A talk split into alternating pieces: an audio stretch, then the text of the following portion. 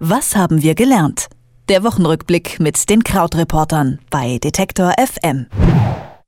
Donald Trumps erste Woche als Präsident geht so langsam zu Ende und während die einen noch über die Besucherzahlen seiner Vereidigung diskutieren, da unterschreibt Trump ein Dekret nach dem anderen und bringt so seine Wahlversprechen auf den Weg. Und mit Krautreporter Christian Fahrenbach fassen wir mal zusammen, was wir in dieser ersten Trump-Woche gelernt haben in den USA. Hallo Christian. Ja, hallo aus Washington. Ich fühle mich heute wie vor einem kleinen Test. Aber leg mal los. Wir schauen mal. In der letzten Woche sind ja vor allem die Aktienkurse gestiegen in den Vereinigten Staaten. Jetzt hat er den, einen Rekord gebrochen. Das erste Mal über 20.000 Punkte. Ist ja schon von der Trump-Rally die Rede, also der Euphorie durch Donald Trump. Woher kommt die aber eigentlich? Genau, also das ist tatsächlich mal eine Gruppe, die sich extrem darüber zu freuen scheint, äh, dass Trump Präsident geworden ist, also Investoren und äh, wirtschaftsnahe Menschen. Ähm, viele von diesen Investoren glauben einfach, dass so Trumps Kurs dazu führen wird, dass Firmen größere Gewinne machen. Also das heißt, eine Idee von ihm ist ja, die Wirtschaft weiter zu deregulieren. Er ist ja auch großer Freund der, von Mineralölfirmen, da kommen wir nachher nochmal drauf. Also das heißt, es wird vermutlich weniger Umweltauflagen geben und all das interpretiert man als was, was der Wirtschaft dann letztlich äh, gut tun wird. Hier beim Dow Jones Index sieht man das, dass der über 20.000 lag. Aber auch in Deutschland ist ja der DAX auf über ein neues 20 Monats hoch geklettert. Es gibt da allerdings auch wieder Stimmen, die so ein bisschen sagen, ja, das ist, da ist auch viel Wunschdenken im Moment dabei. Ähm, es kann sein, dass wir uns schon wieder in der Blase befinden und dass die Kurse sinken falls sich in Kürze dann der Eindruck einstellt, dass Trumps Politik eben doch nicht diese Ziele erfüllt.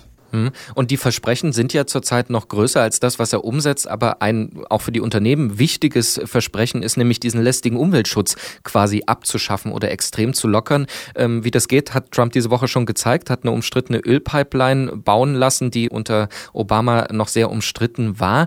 Ähm, ist das wirklich so das Ende der Umweltschutzbemühungen in den Vereinigten Staaten? Ja, also da lohnt sich wirklich der Blick vielleicht auf zwei Sachen. Also das eine ist tatsächlich einmal diese Pipeline weil man an der auch ganz gut sieht, wie verfahren und verfranst das eigentlich alles ist, äh, auch in Trumps Regierung. Denn also diese Dakota Access Pipeline, da gibt es vor allen Dingen eine Firma, die viel davon profitieren wird, wenn sie jetzt doch kommt. Energy Transfer Partners heißen die. Und Trump selber hatte mal einen Anteil in dieser Firma. Der war erst relativ groß, dann so ein bisschen kleiner, jetzt hat er das schon ganz verkauft. Aber trotzdem kann man da natürlich argumentieren, Mann, da ist er mit so einer Firma so eng verbunden und dann setzt er so eine Politik durch. Ähm, das ist ja schon ein Auftragsgeschachere. Und auch der, der CEO dieser Firma hat ihm halt im Wahlkampf 100.000 Dollar gespendet und so. Und das ist halt alles immer an dieser Stelle zwischen rechtlich irgendwie noch okay, aber jemand von einem etwas besseren Charakter als Donald Trump ihn hat, würde sich solche äh, Sachen einfach nicht erlauben. Kleine Notiz am Rande, äh, Jimmy Carter musste ja damals eine Erdnussfabrik verkaufen, über die sich hier auch immer wieder nochmal lustig gemacht wird, äh, angesichts dessen, wie viele Firmen Trump immer noch hat. Und ähm, das Zweite, ähm, was beim in Sachen Umweltschutz ganz interessant ist, ist der Blick auf diese Umweltschutzbehörde EPA oder EP, EPA, Environmental Protection Agency. Das sind auch die, die äh, mit Volkswagen immer verhandeln über den Abgasskandal, was da zu zahlen ist und was da ähm, zu passieren hat. Denn für diese EPA bestimmt der Präsident, wer der Chef davon ist. In dem Fall hat sich Trump Scott Pruitt ausgesucht. Ein Mann, der auch Mineralölfirmen total super findet, der glaubt, dass es keinen Zusammenhang gibt zwischen dem Klimawandel und dem, was wir Menschen daran äh, für, für eine Schuld tragen. Ähm, und der eigentlich auch möchte, dass es diese Umweltschutzbehörde gar nicht gibt. Also das heißt, der neue Chef will eigentlich, dass seine eigene Behörde abgeschafft wird. Und Trump selbst hat für die EPA auch durchgesetzt, dass sie insgesamt weniger Geld bekommt oder auch solche Sachen wie, dass mitfinanzierte Studien von der EPA nochmal von der Politik abgesegnet werden sollen. Also das heißt, da geht es auch darum, sogar Wissenschaft einzudämmen. Das sind natürlich unterm Strich dann in Sachen Umweltschutz alles sehr bedenkliche Sachen und da haben wir noch nicht mal über die großen Themen wie die Klimaschutzabkommen etc. geredet. Da haben wir in der Tat noch nicht mal drüber geredet, aber wir müssen im gleichen Tempo wie Trump weitermachen, denn äh, wie ich schon anfangs sagte, Dekret nach Dekret. Äh, das nächste ist, er will, hat er auch vorher versprochen oder gedroht, Obamacare zurücknehmen, also die Gesundheitsversicherung für alle Amerikaner. Jetzt hat er da schon so ein bisschen geschwankt, es wird nicht komplett abgeschafft, aber besteht wirklich noch das Risiko, dass wieder Dutzende von Millionen Amerikanern bald ohne Versicherung dastehen? Also bei Obamacare sieht man halt einfach, ähm, wie wahnsinnig wenig Ahnung Trump auch von Politik hat, ja, weil er immer wieder diesen Satz fallen lässt, kein Amerikaner wird keine Versicherung haben und so weiter, aber Obamacare will er wieder zurückdrehen und er wird einen ganz tollen Plan haben, maybe the best und so weiter, ja, tremendous coverage, bla bla. Ähm, aber wie das alles gehen soll, das ist überhaupt völlig unklar. Also äh, Fazit hier, Obamacare ähm, ja, soll geändert werden und es gibt da auch so eine Exekutivorder dazu, aber das ist im Moment eher noch Symbolpolitik und man weiß nicht genau, was dann tatsächlich draus wird am Ende. Und die größte Symbolpolitik, die hat Donald Trump ja schon vorab versprochen, nämlich eine Mauer zu bauen an der Grenze zu Mexiko. Ähm, da wird in der Tat mit der Planung begonnen. Nur was er auch versprochen hat, ist, die Mexikaner zahlen dafür. Die haben immer gesagt, nö. Jetzt hat der Präsident Enrique Peña Nieto das nochmal bestätigt und Trump fängt an zu schwimmen. Er sagt, es gibt vielleicht Handelszölle, Einfuhrzölle, dann wird das wieder zurückgenommen. Dann zahlen zwar erst die Amerikaner, aber irgendwie kriegt man es von den Mexikanern wieder.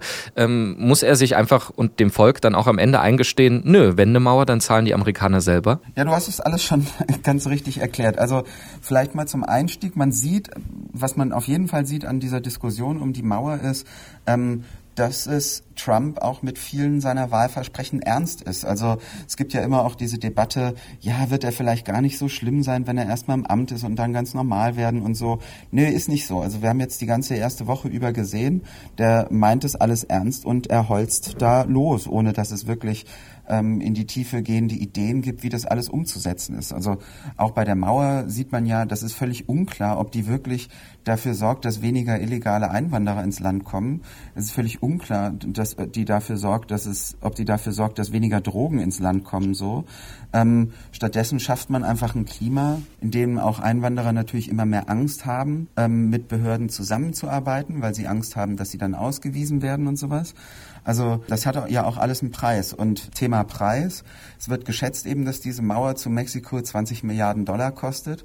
Und das kann er eben auch nicht alleine veranlassen. Also zwar hat er dazu auch eine Exekutivorder geschrieben, aber diese Exekutivorder kann nur sagen, liebe Grenzschutzbehörde, schau bitte, wie viel Geld es in deinen Budgets gibt, das wir umwidmen können. Aber diese Exekutivorder kann kein neues Geld bewilligen. Das geht nur per Gesetz und per Haushaltsgesetz. Das heißt, er braucht also dafür dann eben den Kongress wieder, der natürlich kein Interesse daran hat, einfach 20 Milliarden irgendwo rauszuschwitzen. Und eben eine Idee ist dann dieser Strafzoll von 20 Prozent auf mexikanische Güter, was ja natürlich aber auch der totale Quatsch ist, weil das würde bedeuten, mexikanische Produkte werden 20 Prozent teurer alle hier in den USA haben gleich Angst um die Avocado-Preise und ob sie sich noch Guacamole leisten können. Aber es würde natürlich bedeuten, dass letztlich der amerikanische Steuerzahler ja für diese Mauer zahlt. Und vielleicht als letzter Gedanke, da ist es einfach ganz interessant zu schauen, was passiert eigentlich in den nächsten Monaten und Jahren in Texas, wo man seit Jahren ja eigentlich also republikanisch wählt. Aber ähm, Texas ist natürlich ein Bundesstaat, der extrem auch von Mexikanern geprägt ist. Und ähm, an der Stimmung in Texas wird sich ablesen lassen können, wie insgesamt die USA auf die äh, Einwanderungspolitik von Trump reagieren werden. Donald Trump meint es ernst damit, die USA umzubauen, hat in der ersten Woche ziemlich schnell losgelegt. Was am Ende dabei aber rauskommt, äh, das kann irgendwie so keiner richtig absehen. Das sind die Punkte, die wir gelernt haben diese Woche und drüber gesprochen haben wir wie immer in unserem Wochenrückblick mit Krautreporter Christian Fahrenbach. Danke dafür. Was haben wir gelernt? Der Wochenrückblick mit den Krautreportern bei Detektor FM.